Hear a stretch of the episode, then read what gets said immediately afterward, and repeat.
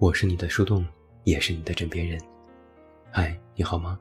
我是远近，欢迎来到喜马拉雅晚上十点。那在今天晚上的节目当中，远近为你送上的文章来自于一个人 alone，题目叫做《我以为你不会来了》。年纪小的时候看电影《苏州河》，里面的美美一直固执的追问。如果有一天我走了，你会像马达那样找我吗？会，会一直找吗？会，会一直找到死吗？会，你说谎。那时我不太清楚，为什么美美要这么固执的追问，一遍又一遍，执着于得到答案，得到了却又不相信。现在我觉得，它其实是一个。关于你爱不爱我的命题。如果你爱我，你就会来找我。人们都说，疫情时代的爱情有许多不言而喻的失去和伤心。比如我一个朋友 Z 女士，她本打算和男友一起离开北京，去往新的城市工作生活。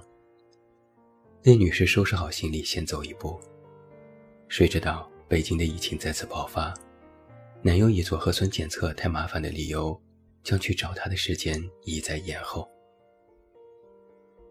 直到有一天，Z 女士终于忍不住问出了心中的疑惑：“你是不是后悔了，不想来找我了？”电话那头的沉默时间太久，Z 女士没有等到他的回答，就挂断了电话。迟迟不肯动身的理由可能有一百种，但是最根本的理由只有一个：他其实没有那么爱你。而在爱情当中，最动人的，恰好就是这种无论怎样都想找到对方的心情。爱情片里这样的桥段，几乎每一次都能百分之百的打动观众的心。不久之前刚完结的韩剧《永远的君主》里，男主角手握在两个世界里穿行的钥匙，而女主角能做的就只有等待。有时三天，有时三个月，有时是半年。见面之后，他总是非常不安地问起：“如果那扇门关上了该怎么办？”男主角说：“那么我就打开全宇宙的门去找你。”听上去只是会出现在韩剧里的浪漫台词，而现实里那扇捉摸不透的门无处不在，那么多的痴男怨女在门前门后为爱情流泪。有一句话可能会为很多爱情写下句点，后来他就再也没有找过我了。比如有读者说，我每一次。都会故意落一件东西在他家，这样就会有继续见面的理由。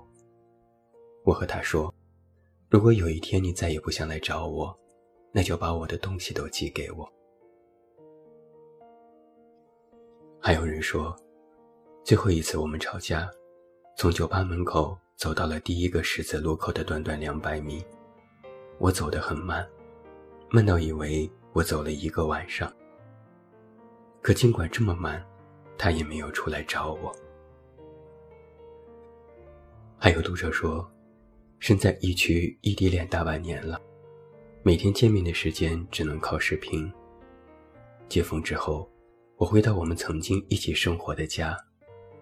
年初的日历已经很久没有撕过了，时间还停在我们在一起的纪念日那夜，而他却再也没有回来了。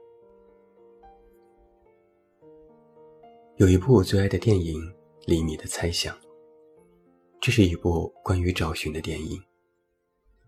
李米是一位出租车司机，每天叼着烟问乘客一些莫名其妙的问题，认真研究方文写给他的信，尽管他已经失踪了四年。他把方文的照片贴在杂志上，拜托每一个上他车的乘客辨认。直到有一天。他遇到一个和方文长得一模一样的人。这个人对他极其冷漠，李米小跑着跟在他后面，焦急的一遍又一遍背着方文写给他的信，背到泣不成声。那时候，思念像一条在草地上爬行的蛇，而思念的力量驱动着我走向你那里。在科技尚未发达的年代，我们守在公共电话亭里，夹着电话听筒给爱人打电话，然后用了手机，是诺基亚的手机，写了一封又一封超长的短信。在字数有限的信件里说着最大容量的话。再后来，手机有了越来越多的功能，几乎能够立刻的见到对方，可以视频，可以做各种各样的动作，没有时间可以被浪费。但在那些被浪费在路上，雀跃着想要见到却还没有见到对方的心，却被越来越快的网速和信号给消解了。终于有一天，我们不再大费周折的去寻找丢失的爱人，嘴里却还是说着“我很爱你”的谎言。所以我才要说啊，从来没有最适合你的人，只有在那个时间里最恰当的人。是你的，终究是你的，丢不了也跑不掉；而不是你的，终究不是你的，追不回。也留不住。和不见的人说拜拜，和想见的人说下次再见。有些人，我们已经见过这辈子的最后一面了；有些人，等着和你再遇见。我们都要好好抱抱我们最爱的那个人，记着我们现在的样子，因为每一天都想见到你呀。我是你的树洞，也是你的枕边人。关注公众微信“远近”，找到我。我是远近，晚安。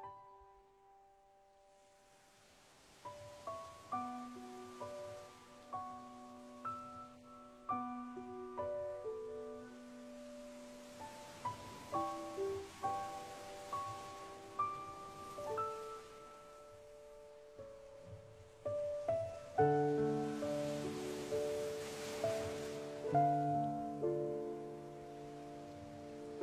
you